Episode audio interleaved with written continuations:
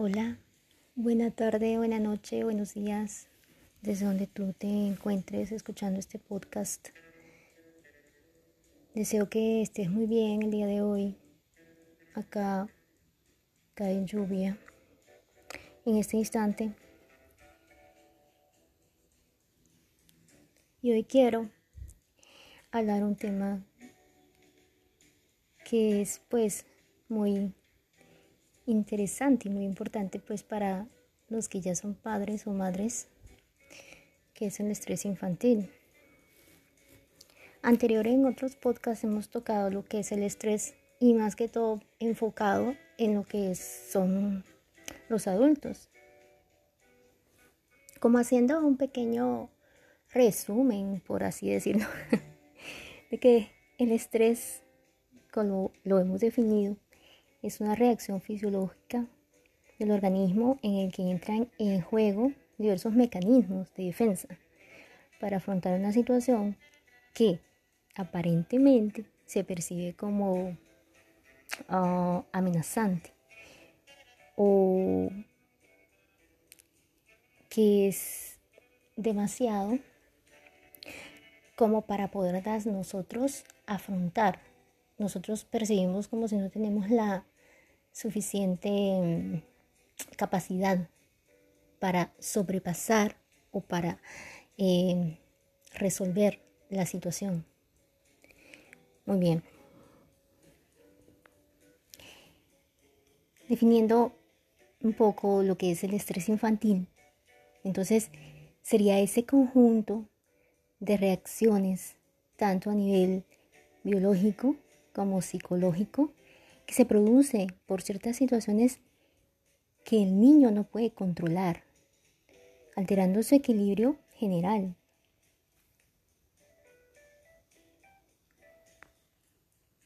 En la infancia, los cambios, las adaptaciones a los que los niños deben hacer frente les puede provocar ansiedad y tensión y por ende estrés. Factores que dependen la reacción de estrés en los niños son efectos o estímulos que están estresando al niño, su percepción ante estos efectos o estímulos. Tal vez, como decíamos anteriormente, no se sienta capaz de enfrentarlos o cree que la capacidad de controlar lo que siente ante algún factor estresante, su capacidad la ve como nula o muy poca.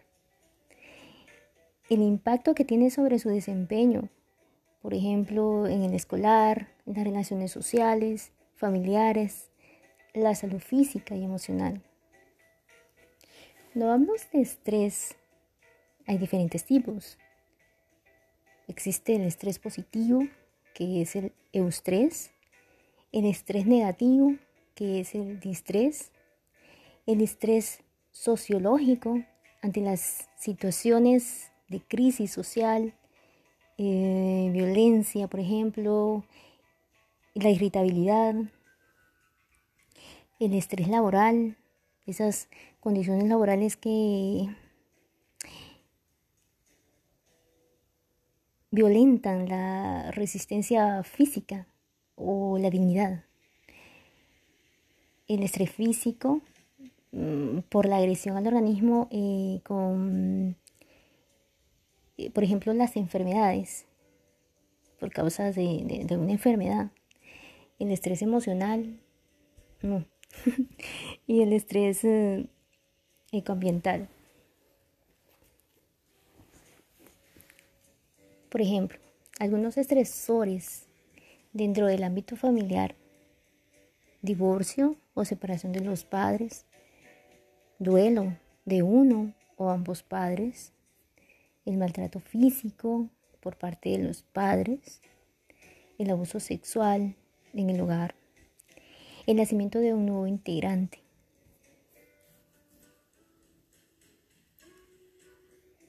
Los estresores en el ambiente escolar cambio a nivel escolar que afecta su rendimiento académico, siendo más notable en niños que en las niñas. Un examen en el colegio, hablar en público, olvidar hacer una tarea o un trabajo, el bullying, cambiar de salón o escuela, un de país, llegar tarde al colegio. En los estresores en el ambiente social tenemos un ritmo de vida acelerado y cambiante, ir al dentista, ir al hospital, estar hospitalizado, romper o perder cosas, ser diferente en algún aspecto. Muy bien. También me, anterior en otro podcast hablábamos sobre estas etapas ¿no? del estado de, adaptación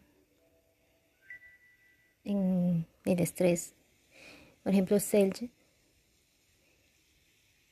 describe la alarma de reacción que el cuerpo detecta ese estímulo externo. La adaptación que el cuerpo toma contramedidas defensivas hacia lo que ha percibido como el agresor. El agotamiento, cuando se empieza a agotar las defensas del cuerpo. Entonces, nosotros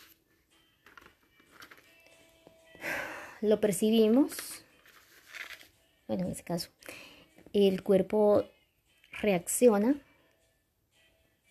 y luego llega una etapa en que esa misma reacción del cuerpo, el cuerpo se ve agotado. Entonces surge la sensación del estrés.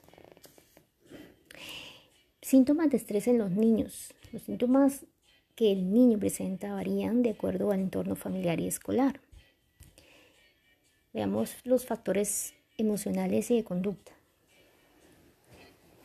Existe una sensibilidad, están temerosos, tienen poca confianza en sí mismos, están preocupados innecesariamente,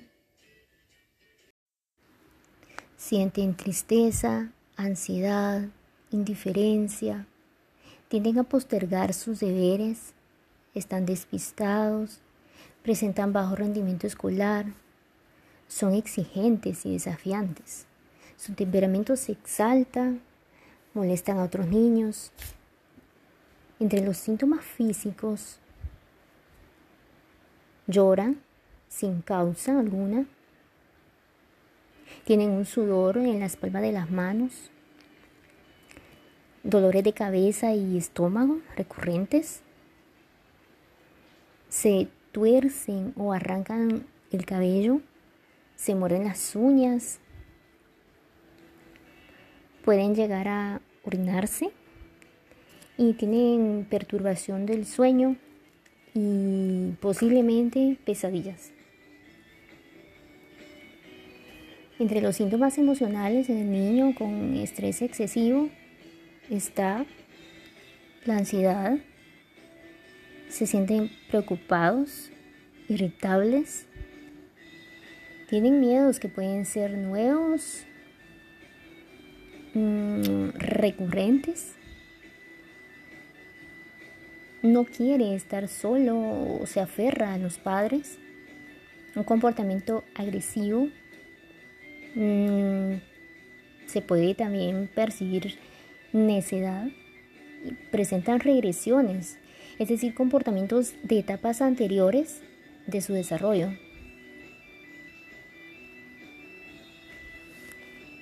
Ahora acá, ¿cómo se puede ayudar a un niño estresado? hacerle sentir al niño y demostrarle que está seguro en casa. Ser tolerantes y enseñarlos a que lo sean ante las personas y que les causen frustración. Los padres deben de preocuparse que el niño sea más abierto y así pueda expresar más fácilmente y con mayor libertad sus sentimientos, preocupaciones, miedos. Es importante enseñar a los niños a ser asertivos, escucharlos sin criticar, que puedan ellos verbalizar sus sentimientos, ayudarlos a que su autoestima crezca a través de las demostraciones de amor, esas demostraciones incondicionales, participar con él en hacer la tarea, que los hagan sentirse felices, atendidos.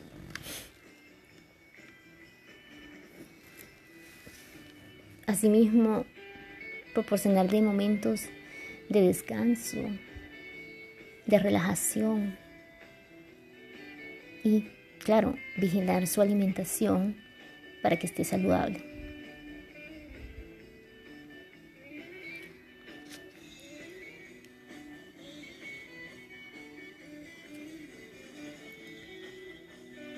Cuatro aspectos importantes que podemos pues como observar eh, como puntos de referencia en los niños puede ser qué eventos o estímulos están estresándolo, qué percepción tiene el niño sobre los estresores, el impacto del estrés sobre las áreas de funcionamiento del niño, es decir, su desempeño escolar, sus relaciones sociales, familiares, su salud física, su interacción con sus iguales, con los demás niños, el comportamiento que adopta el niño para ajustarse al estrés.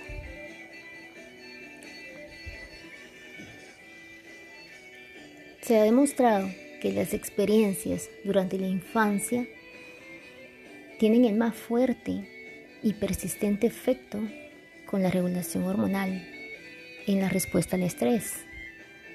Los niveles de cortisol y otras hormonas de estrés son habitualmente elevados en los individuos.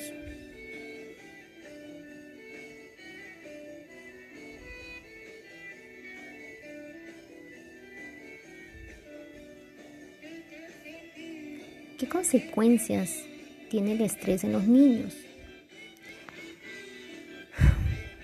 En el 2014 se realizó un estudio por la Universidad de Florida de Estados Unidos y concluyeron que los niños que experimentan tres o más eventos estresantes tienen seis veces más probabilidades de tener problemas físicos o mentales o un trastorno de aprendizaje. Consecuencias en la adolescencia y la edad adulta.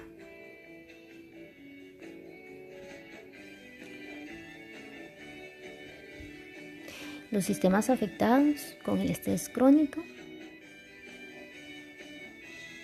neuroendocrino y inmunológico.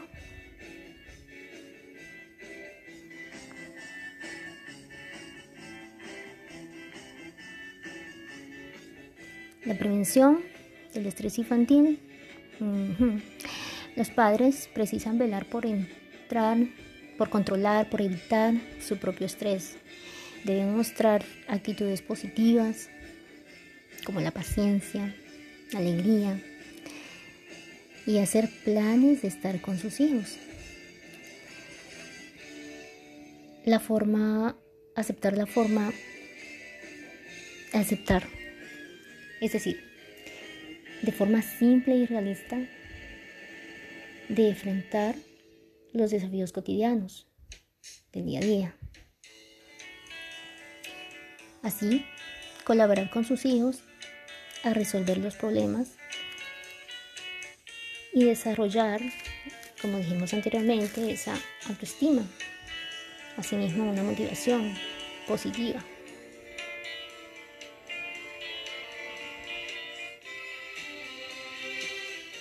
Hay factores internos y externos causantes de estrés infantil. Si hablamos de los internos, estos están relacionados con las características de personalidad, pensamientos, mm, actitudes del niño, especialmente cuando necesita enfrentar situaciones difíciles, factores internos como ansiedad, depresión, timidez, deseo de agradar a los demás, miedo a fracasar, temor al castigo divino, mm, preocupaciones por cambios en el aspecto físico, como los que se producen en la adolescencia, dudas en su capacidad de aprendizaje. Y externos ocasionados por cambios significativos o que sin ser relevantes